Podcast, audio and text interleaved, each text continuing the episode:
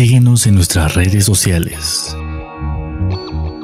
En Twitter como arroba acústica-radio. En Facebook como acústica radio. Y suscríbete a nuestro canal de YouTube, en donde podrás seguir nuestras transmisiones en vivo. Dale voz a tus sentidos.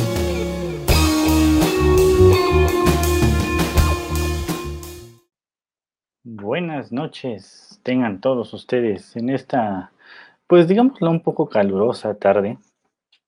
Eh, pues estamos aquí una vez más platicando de películas, recomendaciones y pues alguna cosilla que ver, ¿no? Eh, este bonito programa que es tu frecuencia. Hoy vamos a platicar de algunas películas que son como de culto.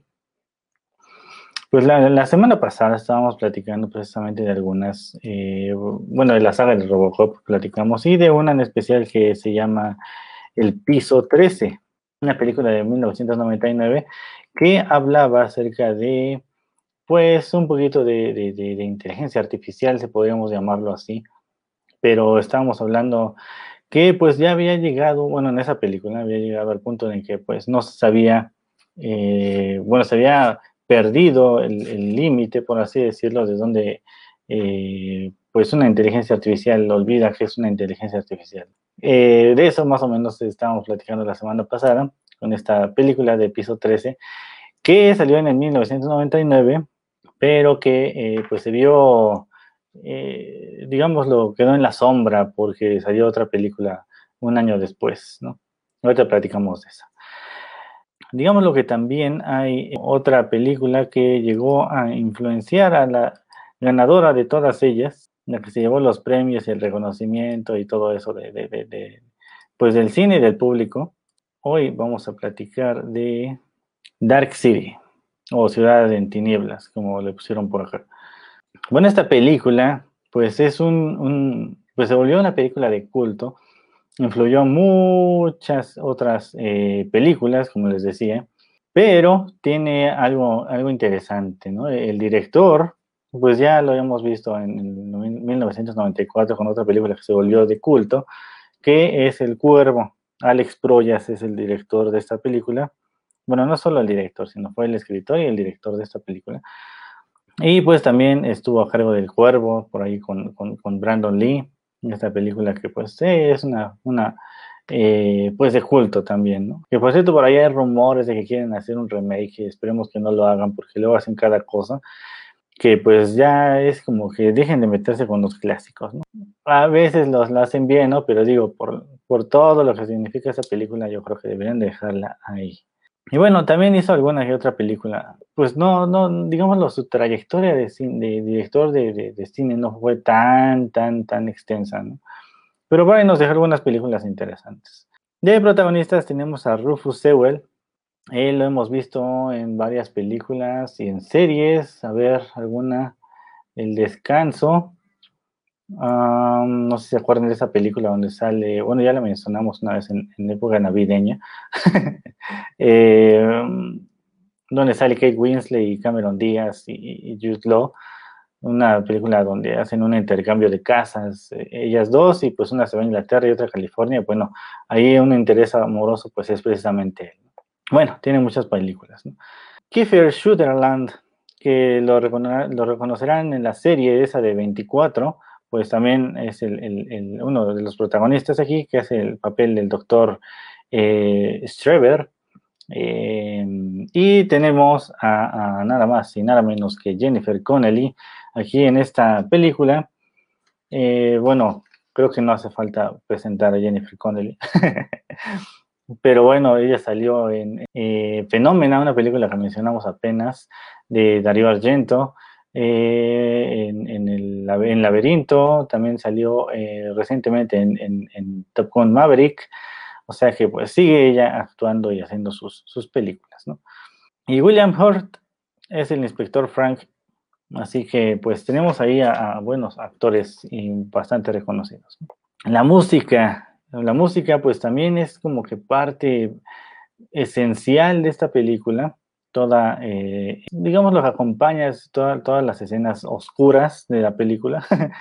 Y bueno, estuvo a cargo de, Trevor Jones, él, hizo precisamente la música de, del Cristal Oscuro, eh, de Laberinto también, eh, Angel Heart, otra película que ya mencionamos apenas, que es Corazón Diabólico. Bueno, o sea, le pusieron así Corazón Diabólico en español, pero pues en inglés se llama Angel Heart, o sea, pues no tiene mucho que ver. Y pues por ahí otra que se llama Aracnofobia, ¿no? De 1990. Creo que ya mencionamos dos y tiene muchísimas, muchísimas películas eh, Trevor Jones en, participación de, de, banda sonora. La historia, eso es lo interesante de todo, de todo esto, ¿no? Alex Murdoch es eh, pues una persona común y corriente al parecer, pero pues él despierta en una bañera. Bueno, hay, que decir que tiene alguna escena como, algunas escenas que son como que eh, no aptas para todo público, así que pues también dejamos la, la recomendación aquí, ¿no? De no apta para todo público. Bueno, despierta en una bañera aturdido, es una habitación de un hotel y, pues no sabe ni qué onda, ¿no? Ni dónde está, nada más se ve el piso, que hay una jeringa tirada y está rota, ve por ahí ropa y todo esto, ahí vamos, nos van presentando como esas rompecabezas, ¿no? Eh, hay un teléfono y pues un doctor le habla, le dice que pues él ha sido parte de un experimento y que algo salió, salió mal y le dice que su memoria ha sido borrada y que pues tiene que salir deprisa del cuarto del hotel porque van a empezar a buscarlo eh, pues unas personas, ¿no? Unos hombres de negro. Eh, y dije, le dice, ¿no? No, no, no debes dejar que te encuentren. Desde aquí ya tiene como que pues el tinte de otra película, ¿no? Le hablan por teléfono, le dicen que van por él y que tiene que escapar del edificio antes de que lleguen. Recuerden esa partecita. Y bueno, en el siguiente cuarto de, mismo, de la misma habitación de hotel, pues hay el cuerpo de una chica que fue asesinada. Sale de su habitación y pues eh, alcanza a, irse por las escaleras eh, llegar a recepción y todo, ¿no? Ya se iba bien tranquilo. Y por otro lado, tenemos a los misteriosos hombres que están vestidos de negro, eh, todos sin cabello, pues no sé si hayan visto, bueno, luego recomendamos alguna de esas películas, pero eh, no sé si han visto esa película de Hellraiser o Pinhead, que se llama el, tipo, no sé, esta portada donde hay un tipo de blanco sin cabello con alfileres en toda la cabeza, pues él es este Hellraiser o el Pinhead, ¿no? Pues son casi iguales todos los, tipos que salen en esta película, nada más que sin los alfileres en la cabeza.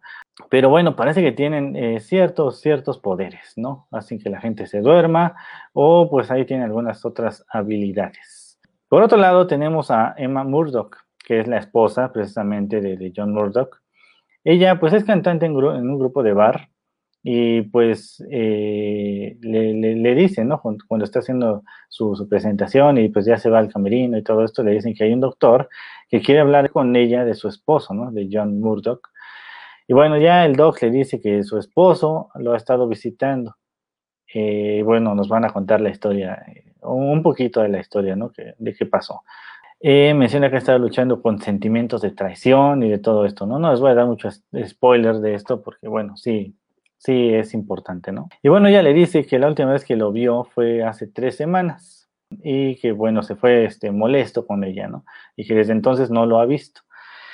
Y bueno, el doc le dice que su esposo sufrió una crisis psicótica y que perdió la memoria eh, por completo, así que debe de tener cuidado porque tiene ciertos arranques violentos y, pues que si lo llega a ver, pues rápidamente se pone en contacto con el doctor, pues es el único que puede ayudar. El doctor, pues como ya les dije, es, es Shotterland, así que em, digo, ahí está un poquito, ¿cómo decirlo? Eh, maquillado para que no se parezca tanto a él, ¿no?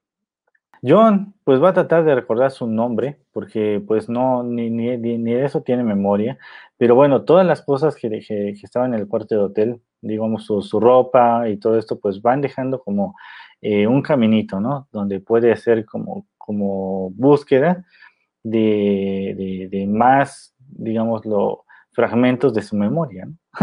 o eventos que sucedieron en ciertos lugares, ¿no? Tal vez una tarjeta, tal vez, este, bueno, esta tarjeta que lo va a llevar a otro hotel o, cosas así, ¿no? bueno. Em, la chica que estaba en el hotel, la que fue asesinada, pues tenía dibujado con sangre, pues una, un como, como elipse, ¿no? De estos círculos que nos hacían hacer de chiquitos. Em, y bueno, estas, estas formas o figuras podrían hacer alusión a, huellas digitales de alguien, ¿no? No vamos a decir qué, qué, pasa con esto, ¿no? Pero sí es como si se formara una huella digital, excepto que nuestra huella digital pues no es una elipse perfecta, ¿no? O sea, no es un, pues sí, no está bien definida, ¿no? John de alguna manera termina en un local de comida y, este local pues es bastante, pues digamos que ahí encuentra otra pista, ¿no? Una pista muy importante que es eh, precisamente su, su, billetera, ¿no? Donde pues vamos a ver algo interesante de él que tiene ciertos poderes mentales, ¿no? Que gracias a ellos pues logra recuperar su billetera, ¿no? y más pistas para, para tratar de, de, de, encontrar o, recordar cosas. Y, pues ahí se complica un poco más la, la situación para él. El inspector Walensky es otro inspector que, que, había estado investigando todos estos casos de asesinatos, pero pues había ya perdido la razón, por así decirlo.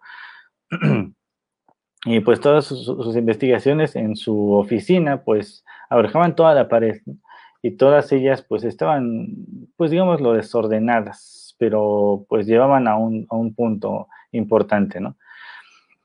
Ahora, esta oficina, como el inspector Walensky ya estaba loco, por así decirlo, pues eh, fue heredada al inspector Frank, que es precisamente eh, el papel que interpreta eh, William Hunt. Él va a investigar los asesinatos de la, de, bueno, principalmente de la chica del hotel, pero pues nos, después nos enteramos de que son más asesinatos, ¿no? y justamente cuando está en eso, pues llegan las muestras de las huellas digitales del caso del hotel. Y pues es precisamente una elipse, ¿no? bueno, este, estos, estos como caracolitos, ¿no? Que, empiezan de un círculo más grande y van hacia adentro y terminan un, círculo chiquito. Así exactamente es la forma que tienen las huellas digitales, o sea que pues lo toma como que eh, pues es una broma, ¿no? Que, que, que, le entreguen esos resultados. Y bueno, Emma Murdoch llega precisamente en ese momento a hacer como su, su informe, ¿no? Para, para, reportar la desaparición de su esposo, John Murdoch. Y precisamente en ese momento, eh, pues el inspector Frank le dice, ¿cómo dijo? John Murdoch es su esposo. Y bueno, le dice, creo que tenemos que hablar, ¿no? Eh, y bueno, ya le dice que ella lleva cuatro años de casada con él.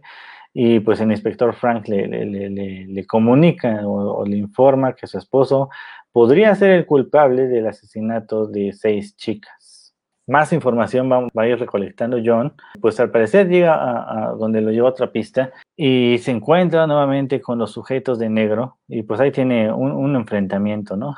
Y como les digo, John también tiene como, como ciertas habilidades que tienen también estos hombres de negro y ellos, ellos mencionan qué es esta habilidad, ¿no? Y, y ellos le llaman sincronizar. ¿no? ¿Con qué? Bueno, ese es un misterio que tienen que, resolver viendo la película.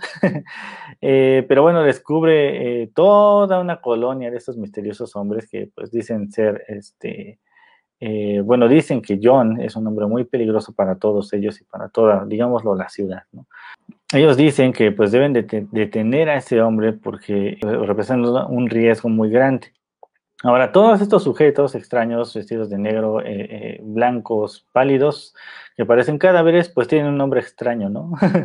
eh, libro o, o, cosas así, ¿no? Nombres muy, muy, muy extraños.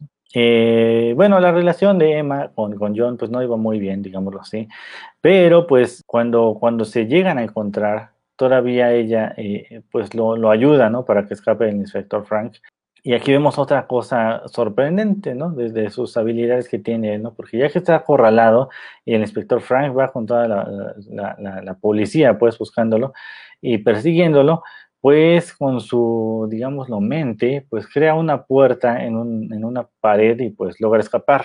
En cuanto él cruza, pues, la, pared, la, la, la puerta desaparece. Ahora, el doctor, pues, también tiene ahí como que sus conexiones extrañas con estos hombres de negro, pero digamos lo que no es una relación demasiado amigable, ¿no? O sea, no, no, no nos dejan con la duda, ¿no?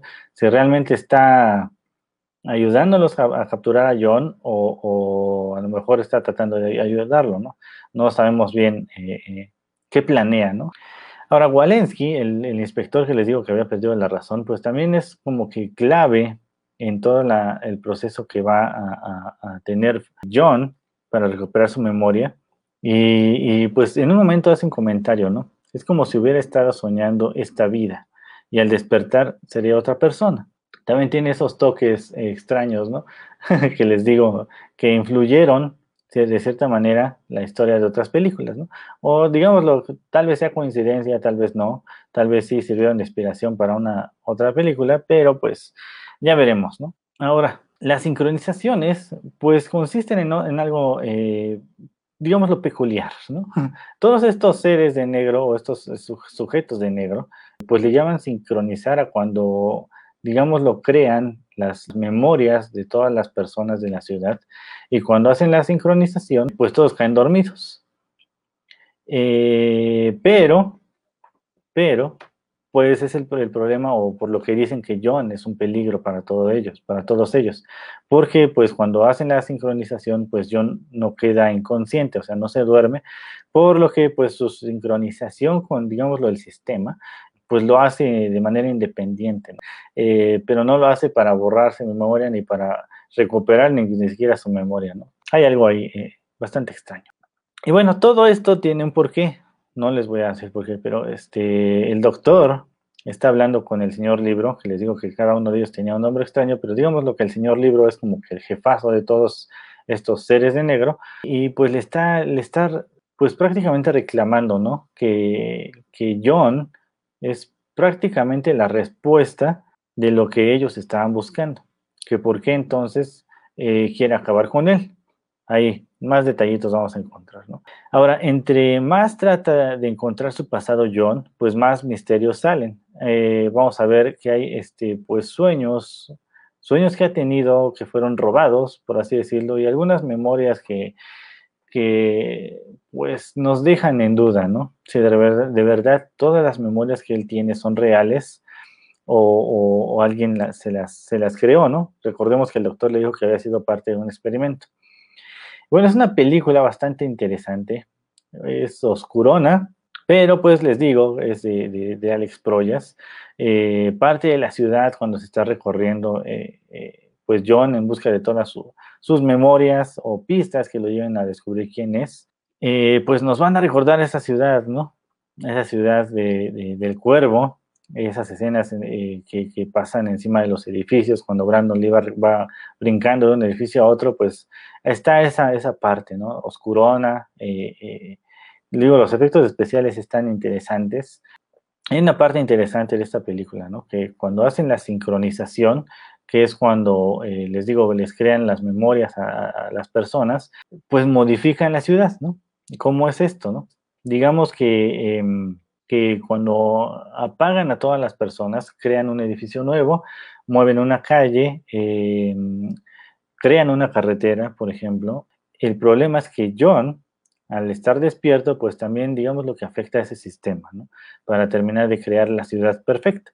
Interesante, interesante concepto de esta película. Está recomendable, pero eh, pues sí tiene un giro eh, bastante, bastante, eh, pues oscurón, ¿no? Vamos a dejar ahí el comentario.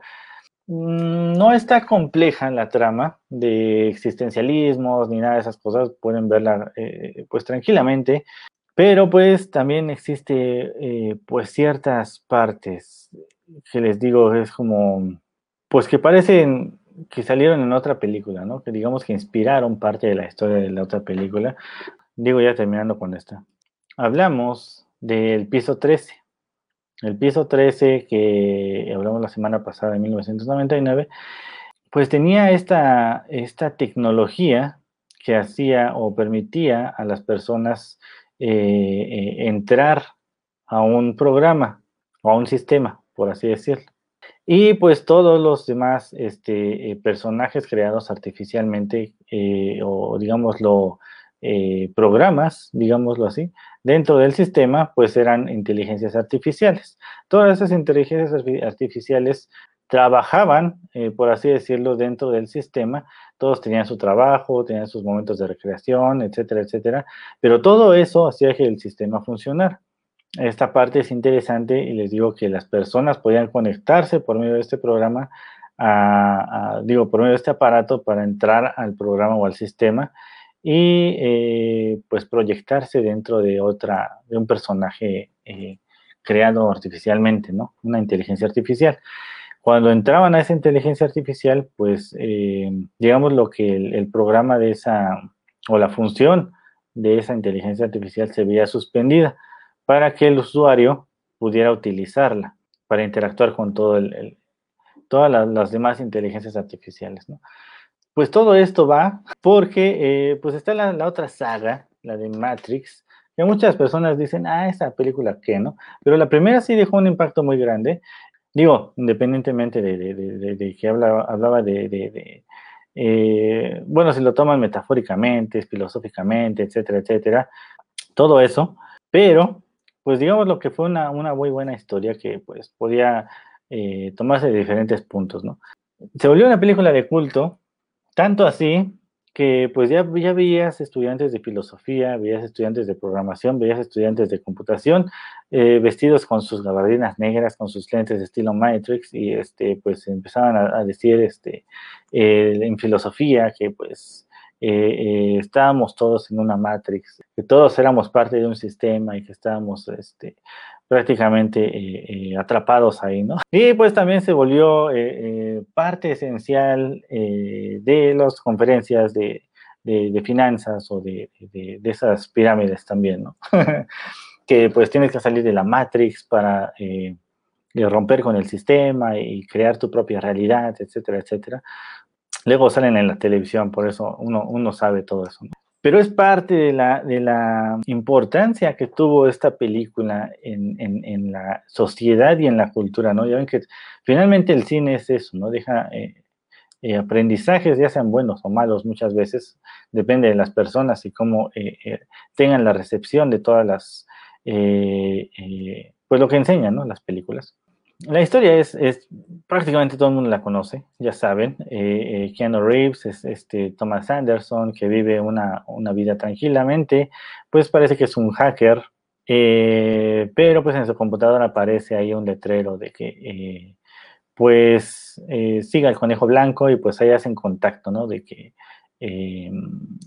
pues de que Matrix es real, ¿no? Y pues la Matrix era precisamente un, un sistema que, donde todos estamos dentro de ese sistema, ¿no? Es lo que digo que utilizan los, bueno, cuando salió esa película, los estudiantes de filosofía, ¿no?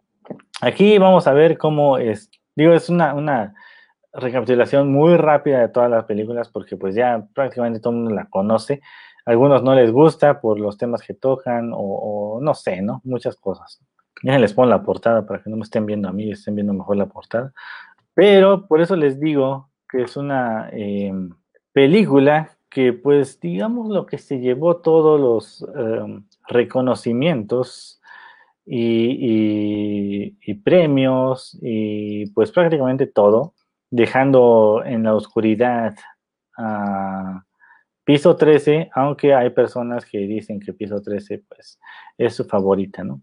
Yo digo que cada una de ellas tiene lo suyo, Así que pues es, recomendable ver ambas películas si les gustan estas temáticas, ¿no? Obviamente Matrix fue mucho más allá eh, en cuestiones de tecnología y en cuestiones de historia, ¿no? Porque bueno, ya nos decían, sí, estamos dentro de un sistema, pero un sistema más, digámoslo, salvaje, ¿no? Porque bueno, aquí el mundo había sido destruido y eh, digo, y había sido destruido por cuestiones de, de las máquinas, ¿no?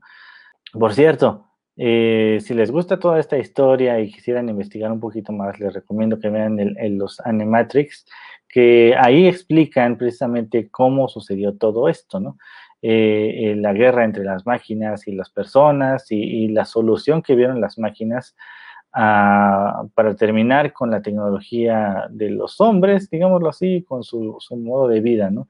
Spoiler, spoiler alert, eh, la solución fue quemar el cielo, digámoslo así, o crear un, este, pues sí, prácticamente tapar la, luz solar, ¿no?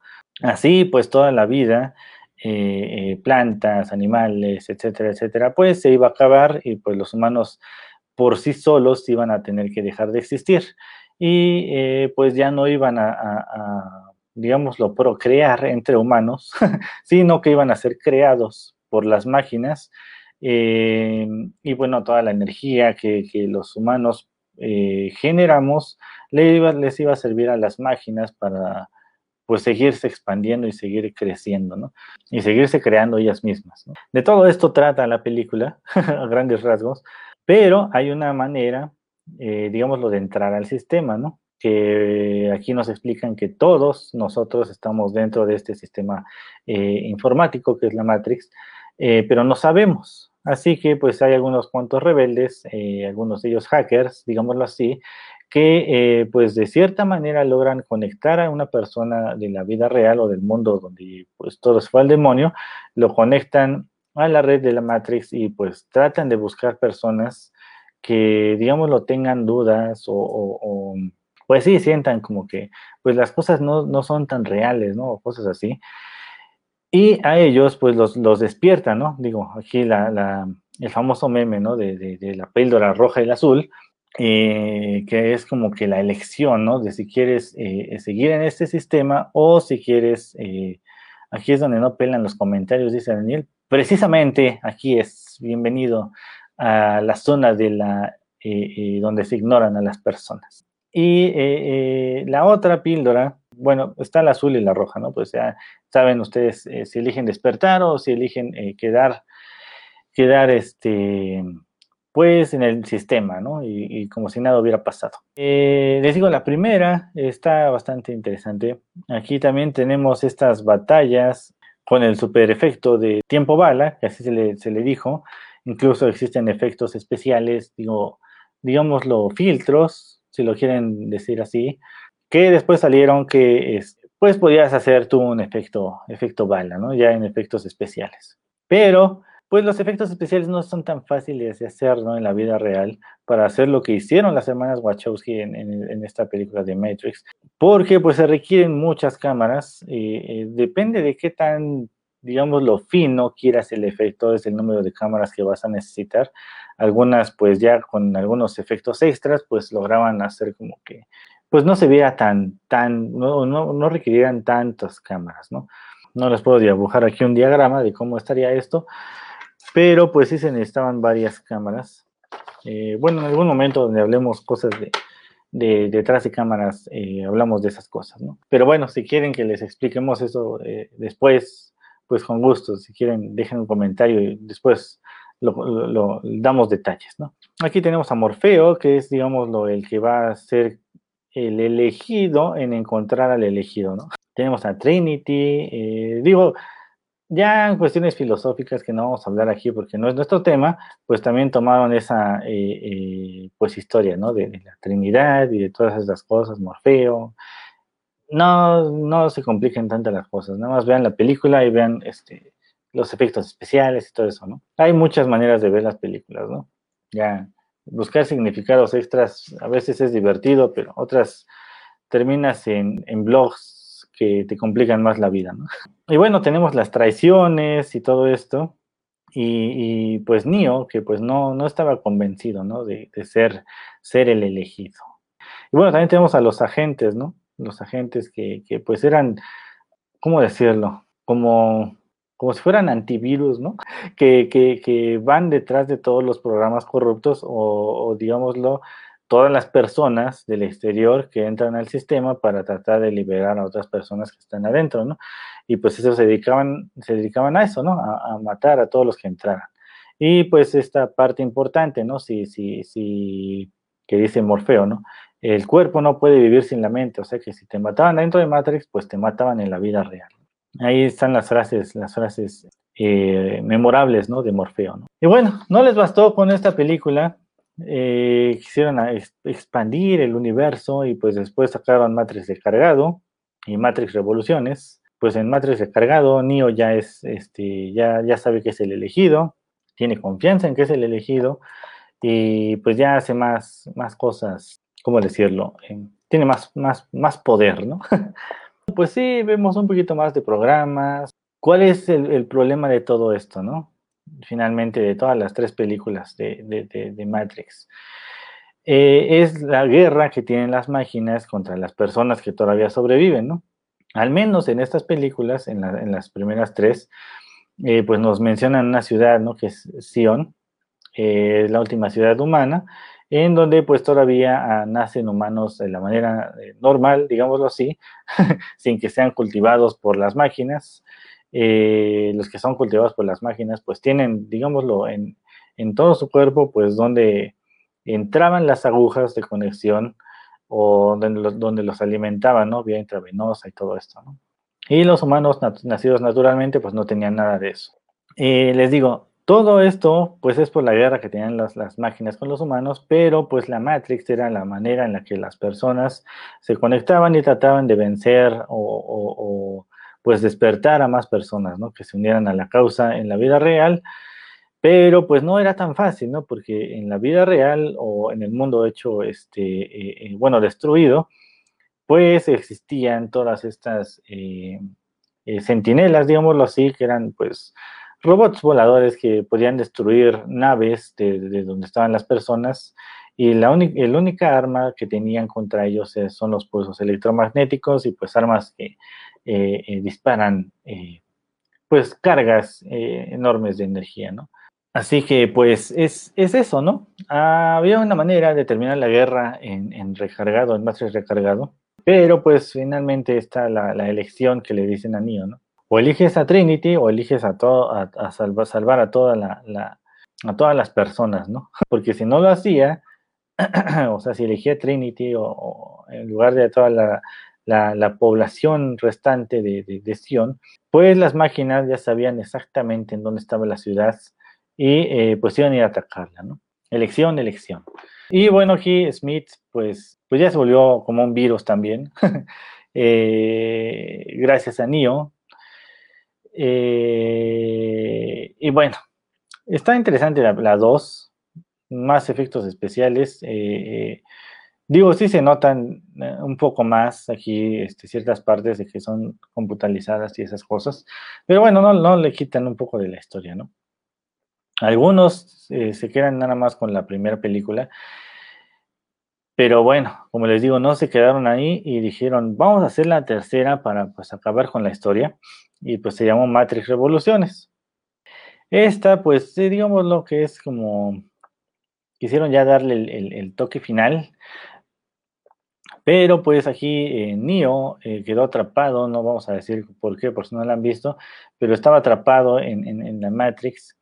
Y, pues aquí la misión consistía en ir a buscarlo, pero para esto, pues digamos lo que sí tiene ciertas partes, digo, toda la, toda la, la, saga de película tiene ciertas partes en donde, pues, si no, no captas las, los mensajes de que están hablando de programas informáticos, pues sí dices, a ver, espérate, ¿dónde está, no? y, y, pues son, digámoslo, uh, programas de depuración, ¿no? También eh, podríamos decirlo. Recuerden que todo esto está pasando dentro de un sistema informático. Y, y, pues los sistemas de depuración pues son los que eliminan programas que no sirven o que pues ya están obsoletos, etcétera, etcétera, ¿no? Así como cuando tu computadora te dice que eh, pues se borraron los cachés o cosas así, los temporales, etcétera, etcétera, y por eso te fue uno que no querías borrar o que, o que echó a perder un programa porque lo borraste manualmente y no sabías que estabas apretando, pues algo así, ¿no? eh, de que ya borraste los archivos de arranque y todas esas cosas eh, eh, por estarle metiendo mano al sistema, algo así, ¿no? En esta, pues es como, les digo, ¿no? Dar la conclusión, la, la, guerra pues ya está en Sion, están todas las máquinas ahí, este, y pues el único que puede terminar con la guerra pues es Neo. Y pues va a la ciudad de las máquinas, etcétera, etcétera, y pues digamos lo que hace un, un, un trato, ¿no? Porque bueno, recordemos que Smith, pues eh, Neo lo cambió en las revoluciones y se volvió como un virus y pues ya está infectando completamente todo el sistema, ¿no? Así que pues eh, a los creadores del sistema, eh, pues digamos lo que hicieron un trato con Neo, ¿no? Eh, digo, este sí es un super spoiler, pero pues no importa porque estamos hablando un poco de, del resumen de las películas el día de hoy. Y eh, eh, pues tenía que acabar con, con, con, Smith, ¿no? Ahora, como les decía, esta de Matrix, la 1, pues eh, fue, pues digámoslo, estrenada en el 99, junto con la otra que les, les, decía, que es la de piso 13.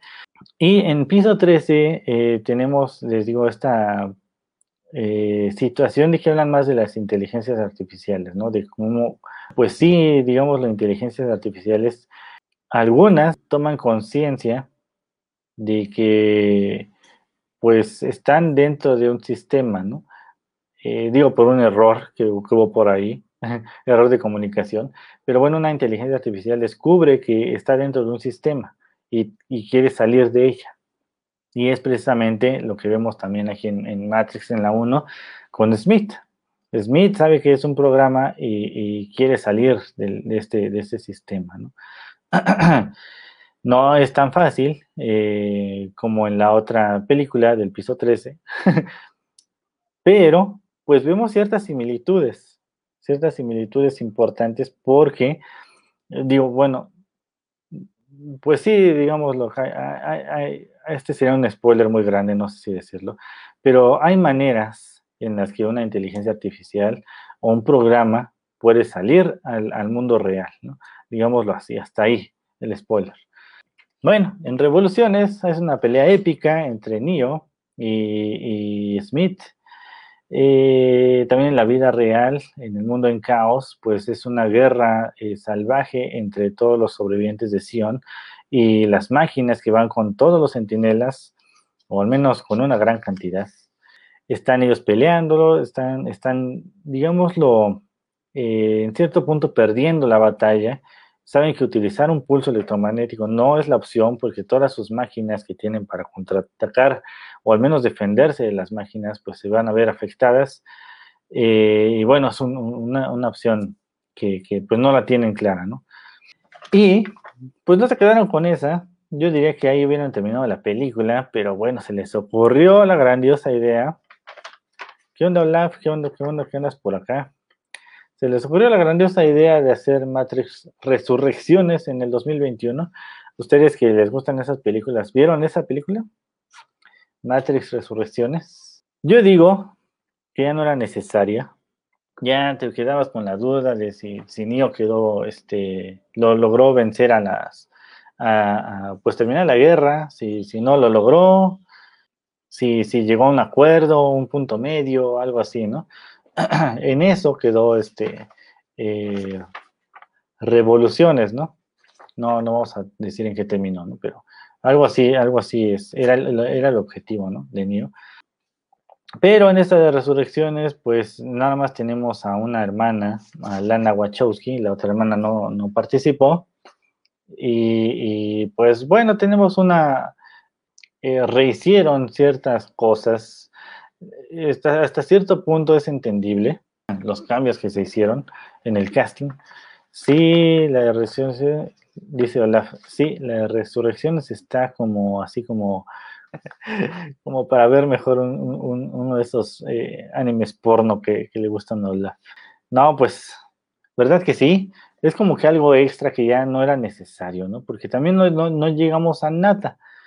Si se dan cuenta, no llegamos a nada.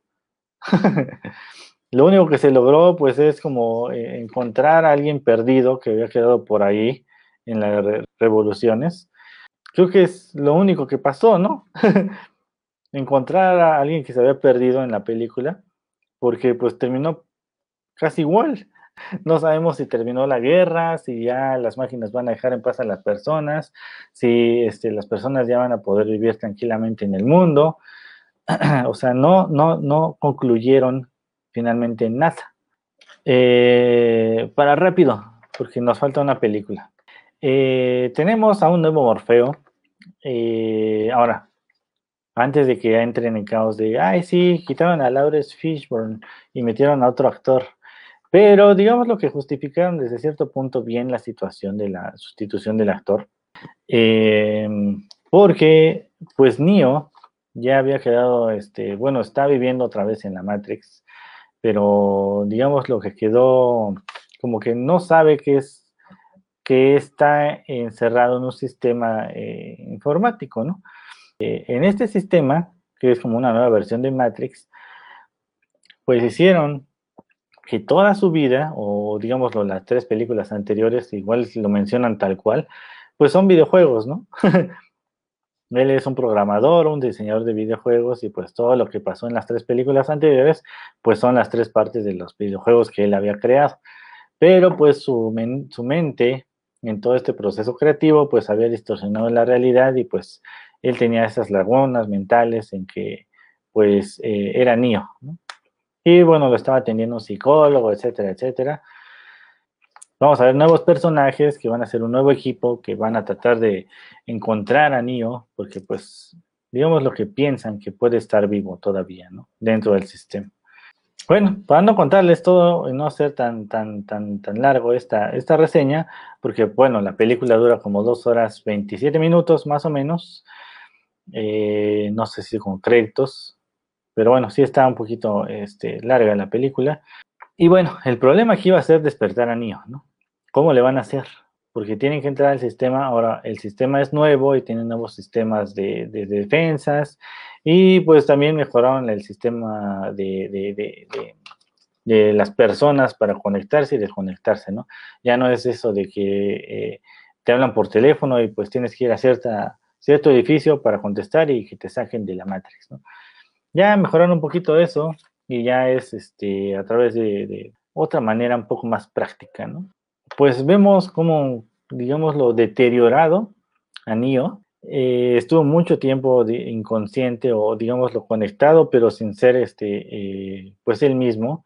Eh, digo, ya después, casi al final de la película, explican qué, qué pasó con él.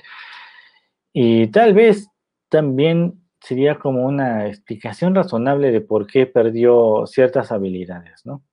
Eh, no, digo, no me gustó tanto, la verdad, esta película. Aquí encontraron una nueva, bueno, encontramos una nueva ciudad. Sion sí quedó atrapada en la guerra, máquinas contra máquinas, hombres contra máquinas, etcétera, etcétera. Y pues por no decir de otra manera, pues se fue el demonio Sion. Ahora existe otra ciudad que se llama Ion, bien creativos, eh, es una ciudad próspera, entre comillas, en donde pues existe la cooperación entre, ahora ya existe una nueva, ¿cómo decirlo?, civilización, que son los sintientes, que pues son máquinas o, programas que digamos están del lado de los humanos y ayudan a, la civilización, ¿no? Crearon esta pues nanotecnología, por así decirlo, que crean este, eh, pues un, pues se juntan varias partes de, esta nanotecnología y pues crean una, pues digamos los robots, algo así, eh, entre todas estas maquinitas. Y es una representación del programa o de la inteligencia artificial, si lo quieren ver de esta manera, en el mundo real.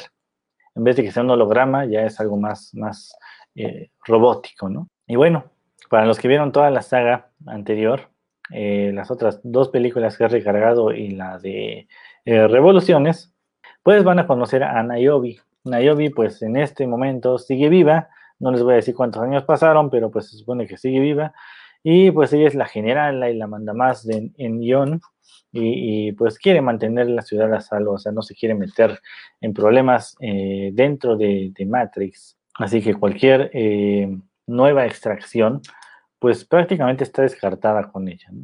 También vemos ahí al nuevo al nuevo agente Smith, ¿no? Ahora, ¿cómo justificaron todo esto, no? Al, menos vamos a hablar un poco de Morfeo, ¿no? De cambiaron al actor. Eh, ¿Cómo justificar todo esto? Pues dentro del, de, Matrix, Neo era el programador de estos videojuegos. Entonces, en estos videojuegos que él programó dentro de la Matrix, pues creó este, digámoslo, programa que se llamaba Morfeo para no decir este, o mencionar otra película que quiero hablar después, digamos lo que es un programa dentro de un programa, y el nuevo equipo que estaban buscando a Neo entró a ese programa dentro del programa para eh, de ahí extraer al nuevo Morfeo. Eh, se escucha un poco complejo, pero para puntos rápidos, digamos lo que pues el nuevo Morfeo es un programa diseñado por Neo en sus recuerdos que tenía del Morfeo que pues lo rescató. Fin del spoiler. Pero bueno, es un spoiler para, para, hablarles de cómo justificaron el cambio del actor, ¿no? No sé por qué no invitó a Lawrence Fishburne, a lo mejor tenía problemas de agenda o no sé, ¿no? La verdad no me puse a investigar por qué no apareció Lawrence Fishburne. Digo, finalmente está saliendo en las películas de John Wick, ¿no? Detallitos, detallitos. Para terminar este programa, queda una película más por mencionar. Yo sé que el programa prácticamente ya se terminó, pero vamos a, arriesgarnos un poquito y hablar de otra película. Esta ya es más reciente, es, bueno, digamos lo que es posterior a, Matrix, pero se ve la influencia completa de, de, Matrix. En las peleas, en la vestimenta y, y pues eh, sí, en ciertos detallitos, ¿no? Equilibrium, siempre eh, sale, sale José Luis a decir, ay, esa película está bien buena, etcétera, etcétera. Está buena, tiene cierta, cierta, ciertos puntos que eh, son un poco más lenta, pues es una película de acción, pero pues sí tiene sus ratos, sus ratos medio lentos, ¿no? Pero pues tiene, tiene un porqué, ¿no? De, de, todo esto, ¿no? Eh, dirigida por Kurt Wimmer, no tiene mucha, mucha, mucha, mucha carrera este, este director. Pero de protagonistas tenemos a Christian Bale, a Sean Ben, eh, Emily Watson y William Fichtner. Aquí va cómo empieza la historia, ¿no? Y es como que un resumen de, de, de, de, cómo llegaron a esa situación y ahorita platicamos de, lo demás de la película. ¿no? Eh, dice, en los primeros siglos, de, en los primeros años del siglo XXI, estalló la Tercera Guerra Mundial, tocamos madera de que no pase, esta ni es madera, tocamos madera de que no pase, así como está la situación ahorita por allá por eh, Rusia, Ucrania y pues toda esa situación con la OTAN, esperemos que no pase. Y bueno, dice, aquellos que sobrevivieron eh, supieron que la humanidad pues nunca sobreviviría a una cuarta guerra mundial, ¿no? ¿Por qué? Porque bueno, sabemos que la tercera guerra mundial va, va a meter armas nucleares, así como estilo Terminator, y pues dijeron que pues ya no podían confiar en la naturaleza humana. Así que pues se creó una nueva fuerza de la ley que se llama el clérigo gramatón. Hola Sara, qué bueno que andas por acá. Y bueno, su tarea de este clérigo gramatón, pues era buscar y erradicar la verdadera fuente de la eh, crueldad del hombre, que pues era finalmente su capacidad de sentir. Digo, no vamos a negar esta parte, ¿no? Ve cómo están las noticias últimamente y, pues podemos dar razón a todo esto, ¿no? Eh, la crueldad humana a veces no tiene límites y digamos que era como que el punto de esta película, ¿no? Sí, eh, erradicar los sentimientos, ya sea buenos o malos, o etcétera, generales de las personas, tal vez sí, sí detendrían las guerras, eh, porque no habría rencores, no habría celos, no habría eh, eh tú tienes más que yo, etcétera, etcétera. el odio, pues no existiría, ¿no? Hola, Vane, qué bueno que andas por aquí también. Un saludo a todos por allá. Ya entrando en materia de la, de la historia de la película, pues hay un grupo de rebeldes que está peleando precisamente contra este sistema, pues digamos lo que están, no podemos decir reprimidos ni sometidos, más bien hay como un exterminio de grupos rebeldes, de todos los que no acepten quedarse sin sentimientos, y para eso están los clérigos. Aquí tenemos a dos clérigos que van a controlar la situación. Uno de ellos da la orden de cuando pues él de, de, derribe la puerta, pues en ese mismo instante quiten la luz le hacen caso y cuando entra, eh, pues se queda parado en medio de la habitación, pues acaba con todos los rebeldes en un, en un parpadeo, por así decirlo, ¿no? en un pequeño instante acaba con todos ellos en medio de una balacera, él sin sufrir un solo rasguño. Justamente en este, en este lugar encuentran una habitación secreta en donde, se en donde tenían ocultas varias piezas de arte auténticas, por ahí ven a, vemos a la Mona Lisa, eh, y bueno, el clérigo, nuestro protagonista, que es Christian Bale, el clérigo John Preston, eh, pues les dice, quémelo, ¿no? Y pues queman ahí todas las, las, las pinturas, todas las obras de arte. Ahora, estamos hablando de una ciudad imaginaria. Si le quitan una R, pues ya aparece una ciudad que sí existe. Pero bueno, están hablando de Libria, Libria, para que no haya confusión. Y bueno, esta ciudad está en ruinas, eh, por toda, toda la guerra que, que, que, hubo y destruyeron a toda la, la, la, civilización, por así decirlo. Y bueno, al menos la ciudad externa, porque digamos lo que intentan mejorar la situación los clérigos y tienen como una ciudad interna detrás de un muro gigantesco en donde está la ciudad próspera, entre comillas, ¿no? Donde todas las personas, eh, eh, pues ya fue limpiada de, todos los sentimientos, ¿no? De las personas. Ya todos ellos, pues, inyectan una sustancia, ya entramos en materia, Y bueno, hay un discurso largo, pero interesante, que pues sí les digo que eh, tiene en parte razón, en parte razón, pero bueno, después en la película nos, nos, dicen que pues es la naturaleza humana, ¿no? Bueno, Librianos dice ahí, este, Librianos dice el, el, discurso, ¿no? Hay una enfermedad en el corazón del hombre, su síntoma es el odio, su síntoma es la ira, la furia y la guerra. Eh, la enfermedad son las emociones humanas la causa de todo esto, ¿no? Obviamente ya dice que Libria pues se, se, libró de todo esto, encontró la cura de esta enfermedad y bueno, el, único costo, el pequeñito costo de, poder superar todo esto, pues era borrar las emociones humanas. Lograron suprimir las abismales depresiones, las depresiones económicas, no, no las sentimentales. Eh, y, y, pues dice, y ahora estamos en paz con nosotros con nosotros mismos. y pues la humanidad es una sola, está unida, la guerra ya desapareció, el odio es un recuerdo y pues ahora somos nuestra propia conciencia.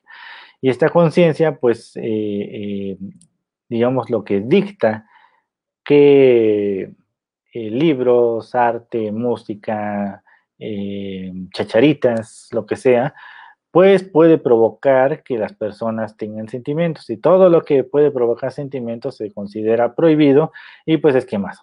Destruyen cualquier cosa que provoque sentimientos. Cualquier cosa o cualquier eh, ser vivo que provoque sentimientos. Hay unas, unas partes bastante eh, feas eh, que, que, pues a todas las personas sensibles pues seguramente van a adelantar esa parte. Otra parte interesante es que los guardias que están vigilando a todas las personas que pasan por los pasillos cuando los están este, checando, pues tienen a niños, tienen a niños eh, junto a ellos y ellos les van diciendo, este, chécame a este, porque seguramente tiene sentimientos, ¿no? Y pues van y, si tiene sentimientos, eh, eh, pues lo mandan a, no, digamos, bueno, depende, ¿no? Si es un, un, lo traidor, pues va a ejecución directa, ¿no? Porque digamos lo que podrían llegar a pasar accidentes, ¿no? Y estos accidentes de que se te pierda o rompas o tires o, pase algo con tus capsulitas. Ahora, estas, y, pues digamos lo que en, lo que vas a que te surtan otra vez puedes llegar a tener algo, ¿no? Ahora, estas capsulitas, ahora sí, eh, pues los clérigos y los ciudadanos tenían que inyectarse de manera obligatoria, o sea, por ley, el Prosium 2, un fármaco que pues suprima las emociones. Y bueno, el clérigo John Preston, que es nuestro protagonista, les digo, este Christian Bale, eh, pues todo el mundo, o pues sí, prácticamente toda la sociedad de clérigos lo considera como, un prodigio y pues el número uno de todos ellos. Em, y dice que él tiene la capacidad de, sentir o predecir, por, por pues sentir no se puede decir, ¿no? Prácticamente esa palabra, eh, puede predecir cuando una persona está sintiendo algo, ¿no? Cualquiera diría, pues no existen las familias aquí o qué, ¿no? Pues no, el clérigo John Preston tiene familia, al menos una niña y un niño, eh, el niño está preparándose para ser clérigo, o sea que pues también se inyecta esas cosas eh, para ser completamente insensible. Aunque bueno, como les digo, es ley, así que tanto niños y adultos eh, de todas las edades pues tienen que inyectarse esa cosa. El problema es que, bueno, hubo ciertos detallitos con la mamá y, pues ya no está con ellos, no les voy a dar ese spoiler por si no la han visto. Y, pues ahí el clérigo John Preston, pues digamos lo que, pues estas inyecciones de supresión de sentimientos eh, pues evitaron que, pues pudiera mantener a la esposa. Pues existe otro, su compañero, que es Errol Britker, pues es este Sean Ben. También es un, clérigo, pero digamos lo que Preston, eh, como con su capacidad extrasensorial, pues tiene sospechas de que eh, Errol tiene, tiene sentimientos, ¿no? De que está desarrollando sentimientos. En su búsqueda de, evidencias de que pues, su compañero está traicionando a la orden de clérigos, pues descubre que todo lo que ha confiscado él durante semanas no lo ha entregado. Así que pues, pues va a tener que buscarlo y preguntarle qué está pasando. Y aquí está una parte bonita, ¿no? Bueno, bonita entre comillas, ¿no? Porque su compañero, Errol, le dice, ¿no lo ves, Preston? Se fue. Todo lo que nos hace lo que somos se ha ido. Dice, sí, no hay guerras y no hay asesinatos. Le dice eh, eh, eh, precisamente Preston, ¿no? O sea, no hay guerras y no hay asesinatos. Sí, no, no, no tenemos sentimientos, pero todo eso se acabó. Y Errol le dice, ¿y tú qué crees que estamos haciendo nosotros, no? Como les dije, había un exterminio de todos los rebeldes que estaban en contra de quedarse sin sentimientos. Esta, esta frasecita, ¿no? Que, que le dice, cuando, cuando Preston le dice, ¿has visto igual que yo cómo, cómo pueden ser los celos y la furia? Y, y le, contesta, es un alto precio que pago con gusto, ¿no? O sea, es un, un precio que paga por tener sentimientos. Digo, están los sentimientos malos, está el odio, está la furia, están los celos, todas estas cosas feas, pero pues igual también existen los otros sentimientos, ¿no? Deshacerse de todos, pues es quitar completamente todo, ¿no? Hay, ciertas como cositas eh, que, pues parece que ¿qué digo John Preston podría tener un enemigo muy cercano a él. Digo podría porque pues está en duda, ¿no? Sí, este enemigo creado por el propio sistema que él apoya y defiende, ¿no? Puede estar muy cerca de él, hasta ahí. Eh, y bueno, nota, se supone que no pueden tener sentimientos, ¿no? Y, y, la alegría es un sentimiento, ¿no? Que se expresa con la risa bueno, hay de risas sarcásticas a risas normales, a risas de, locura, etcétera, etcétera, ¿no? Pero digamos las risas de alegría, eh, pues se supone que no deberían de poder tenerlas, ¿no? Porque están suprimiendo todos los sentimientos. Pero bueno, su nuevo compañero, el clérigo, de, del clérigo John Preston, pues se ríe, ¿no? Y hace hasta comentarios sarcásticos, ¿no? Y pues digo, a mi punto de ver, o sea, si no tienes sentimientos, pues no podrías hacer ese tipo de cosas, ¿no? Pero bueno, ahí es una, una, eh, una nota mía. Ahora, están haciendo un cateo. y pues es un cateo fuerte, ¿no? Porque hay muchos rebeldes y pues todos los rebeldes están siendo este, eh, pues asesinados, ¿no? Todavía algunos arrestos, pero bueno. Eh, el chiste es que el clérigo John Preston pues parece mostrar ligeramente sentimientos. Tal vez necesite otra dosis de esa cosa. Ahora, este cuate, John Preston, pues tiene ciertas habilidades que pues desarrollaron por, eh, digámoslo, la ciencia, pero no es una ciencia eh, eh, de, poderes místicos ni nada de esto, ¿no? Sino ciencia de matemáticas, ¿no? De geometría y de todas estas, ¿no? De es un poco fumada toda la situación, pero pues bueno, finalmente trataron de, decir que pues no había poderes, ¿no? Las habilidades que tenían pues eran habilidades desarrolladas con, conocimientos y con práctica y entrenamiento. También porque no tenían sentimientos, ¿no? Ahorita les explico por qué. Porque según la matemática pudieron hacer una super técnica para predecir los disparos que se hacían en medio de pues un ataque contra los rebeldes y para hacer más eficientes los contraataques. La, la, parte que les digo que ayudaba a que no tuvieran sentimientos es que no tenían miedo. Por eso podían hacer esta técnica milenaria o esta técnica súper fuerte porque pues consistía en quedarse en medio de la balacera y nada más estarse moviendo de un lado a otro, eh, digo con técnica, para esquivar los balazos y cuando se movían, pues ellos disparaban y pues ahí se iban echando a todos los enemigos. Todo matemáticas, matemáticas, física y habilidades de práctica. ¿no? no crean que tenían poderes. Y bueno, poco a poco vamos a ver cómo el clérigo Preston, o John Preston, pues empieza a entender un poco a su antiguo compañero acerca de las emociones. ¿no? Vamos a ver ciertas dudas, pero pues digamos lo que pues era el número uno. O sea, vas a creer lo que, lo que pensaba o, sentía tu compañero o vas a seguir con el sistema que pues obedeces y has ayudado a construir.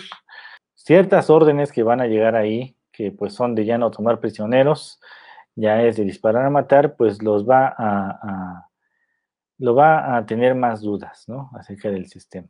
Por ahí está, el líder de la resistencia, que es Jürgen.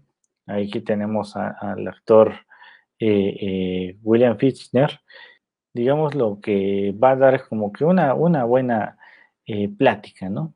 Acerca de las emociones. o la forma de combate que tiene el clérigo John Preston, pues es un bonito homenaje, digámoslo así, o bonita referencia a Matrix con todos estos combates que, tenía Neo, ¿no? Con, pues los policías, agentes, etcétera, etcétera estos, eh, les digo, habilidades que aquí desarrolló por cuestiones de habilidad y física y matemáticas, y pues Neo, que sí tenía eh, pues habilidades sobrehumanas, porque estaba en un sistema informático. Hasta ahí, esta bonita película está recomendable, muy recomendable. Eh, habla acerca de, les digo, esta supresión de sentimientos que si lo vemos en la, en la vida real, pues a veces, pues lo vemos vemos las noticias, vemos el mundo, cómo está hecho un caos, eh, eh, pues hay tanta, eh, pues cosas malas que están pasando y pues dices, tendrían razón, ¿no? La película tendría, tendría razón en eso de la supresión de las emociones, ¿no? Finalmente vemos también las otra, la, otra parte, ¿no? Que pues existe la amistad, existen los compañeros, existe todo esto y pues no tendríamos nada de eso también si se suprimen pues los sentimientos, ¿no? Hasta ahí la película y la recomendación. Eh, hablamos de estas eh, películas que influyeron también a Matrix y bueno, esta fue influenciada por todas las otras. Espero que les haya sido de su agrado.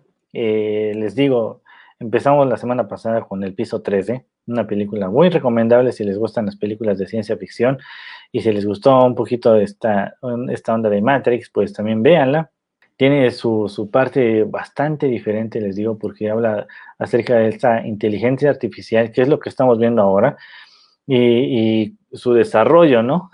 porque dentro del sistema, pues la inteligencia artificial tuvo conciencia de que era artificial, ¿no? Pero empezó a desarrollar el deseo de querer ser algo más. No sabemos hasta dónde vaya a llegar la inteligencia artificial ahorita, pero pues está aprendiendo demasiado rápido eh, así que pues no sabemos bien qué, qué, vaya a pasar. ¿no? En una de esas despierta Skynet y pues esperemos que no, algo pasa. ¿no? Y bueno, también tuvimos Dark City, otra película que podríamos decir que influenció de cierta manera a, Matrix. Eh, es que las tres salieron el mismo año, ¿no? Pero la que se llevó, digamos, el reconocimiento general del público, pues fue Matrix, ¿no? Entre el cine de culto y los seguidores del cine extraño, pues la que se llevó, digámoslo, cierta parte del reconocimiento fue eh, precisamente Dark City o, Ciudad en Tinieblas, porque tiene una temática un poquito más oscurona y no es tanto de, cosas informáticas, ¿no? Está, bastante interesante la película, ¿no? Pero bueno, es el giro que tiene que ver al final, así que pues véanla. La saga de Matrix, bueno, la última, excepto la última, eh, pues estuvo interesante. La primera, pues dejó demasiada influencia en, la vida real y en el mundo. Les digo, pues finalmente, eh, pues veíamos, ¿no? en la calle a muchas personas, en, general eran casi todos hombres, al menos los que yo vi, eh, que los veías con su gabardina larga de piel, sus lentes de estilo Morfeo, hablando acerca del existencialismo, etcétera, etcétera, ¿no? les digo, influyó mucho, mucho, ¿no? En los discursos de todos estas, estos eh, conferencistas de, superación, de, superación financiera, ¿no? De que salgas de la Matrix, y, etcétera, etcétera, ¿no? Y bueno, equilibrio, con eso terminamos el programa de hoy. Y yo me despido, espero que haya sido de su agrado y que vean las recomendaciones que dejamos el día de hoy. Recuerden suscribirse a nuestro canal de YouTube, en donde van a poder ver la repetición de este programa y de las demás que tenemos en Acústica Radio. Eh, por ahí están las listas de reproducción de todos los programas. Y también están, eh, estamos en versión de podcast, por si prefieren escucharnos. Estamos en Spotify, en Deezer, en iHeartRadio, en Amazon Music, etcétera, etcétera. También tenemos lista de reproducción de los podcasts, así que pues por ahí búsquenle en la página en acústicaradio.com.mx, también están por ahí las listas de reproducción, así que pues no hay pierde. Eso es todo por hoy. Nos vemos la próxima semana con un tema diferente. No sé de qué, pero vamos a ver de qué hablamos la próxima semana. Bye bye, adiós, adiós. Síguenos en nuestras redes sociales. En Twitter como arroba acústica-radio. En Facebook como acústica radio. Y suscríbete a nuestro canal de YouTube, en donde podrás seguir nuestras transmisiones en vivo. Dale voz a tus sentidos.